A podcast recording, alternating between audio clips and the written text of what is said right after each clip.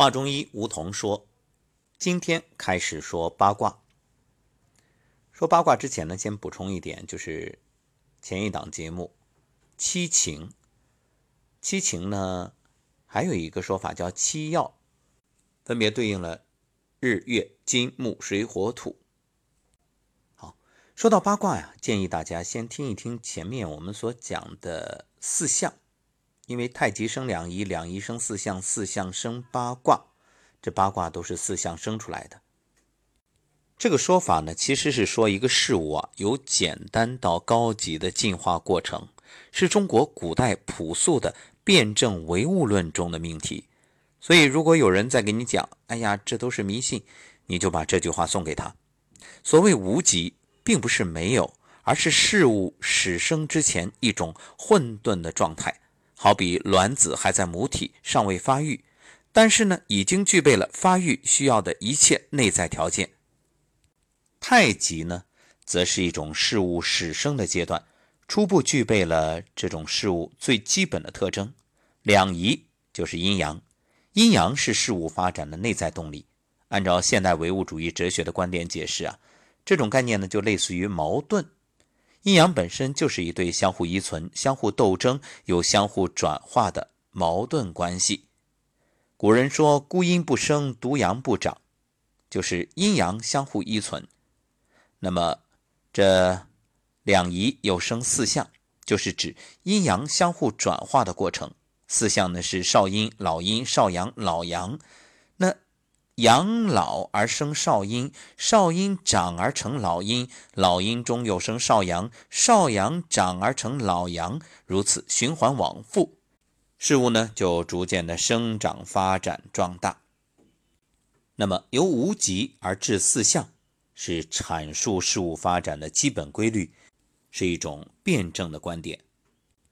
所谓两仪生四象，四象生八卦。就是指浩瀚宇宙间一切事物和现象都包含着阴和阳、表与里的关系。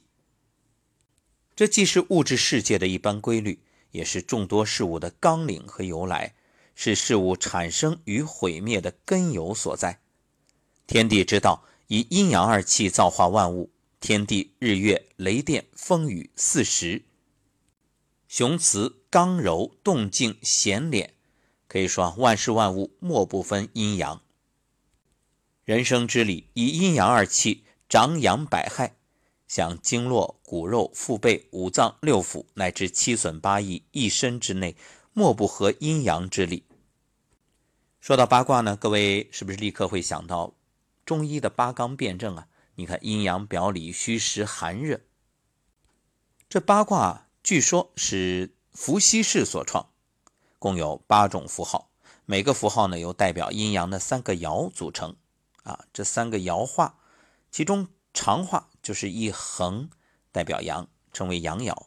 那两个短横线啊并列，这个呢代表阴，称为阴爻。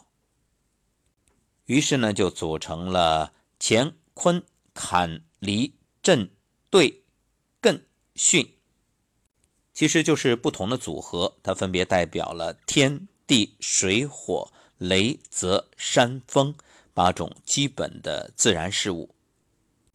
你看这个乾是三个阳爻，三横三长横；那坤代表三个阴爻，三个短横。所以你看，乾代表天，坤代表地啊。乾对应的是男人。坤对应的是女人，这个很好记，对吧？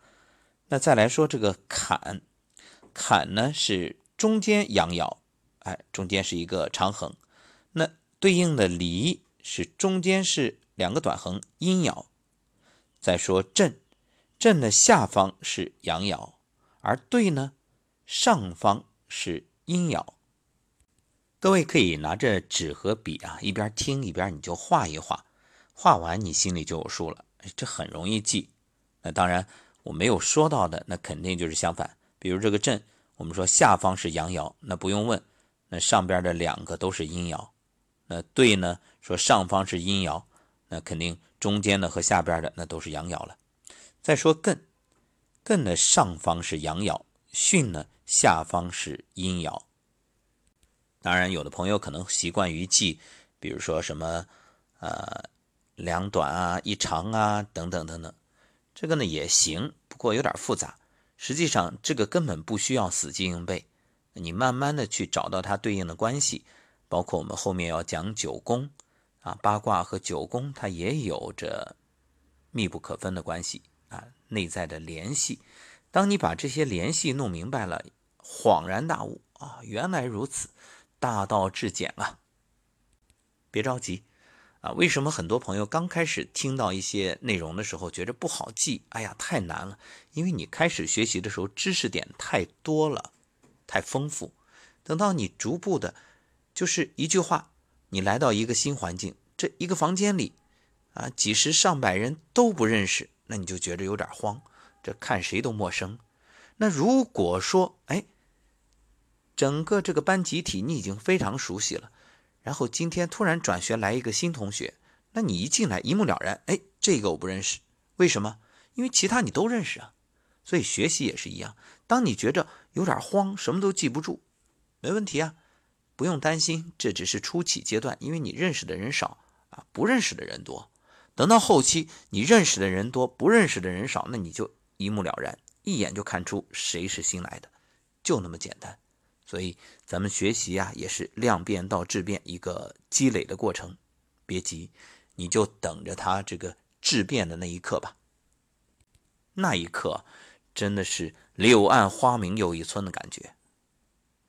说起来，这八卦其实它就是最早的文字，是一种文字符号，是中国文化中与阴阳五行一体，用来推演世界、空间、时间各类事物关系的工具。所以它其实就是一种时空对应的规律。你看我们现在学数学啊、学物理啊、学化学啊、学这种种，实际上这八卦里面都有，那是包罗万象。因为八八六十四卦，它又能继续演变，所以这是真正根本大道呀。你这揣着明白装糊涂，非得说八卦不科学。那你就真是要么居心叵测、崇洋媚外啊，要么说明还不明白，压根儿不懂。好，关于八卦，我们今天就先说到这儿。再次建议各位有兴趣的，你就哎拿纸和笔画一画，越画越清楚。好，我们下期节目再会。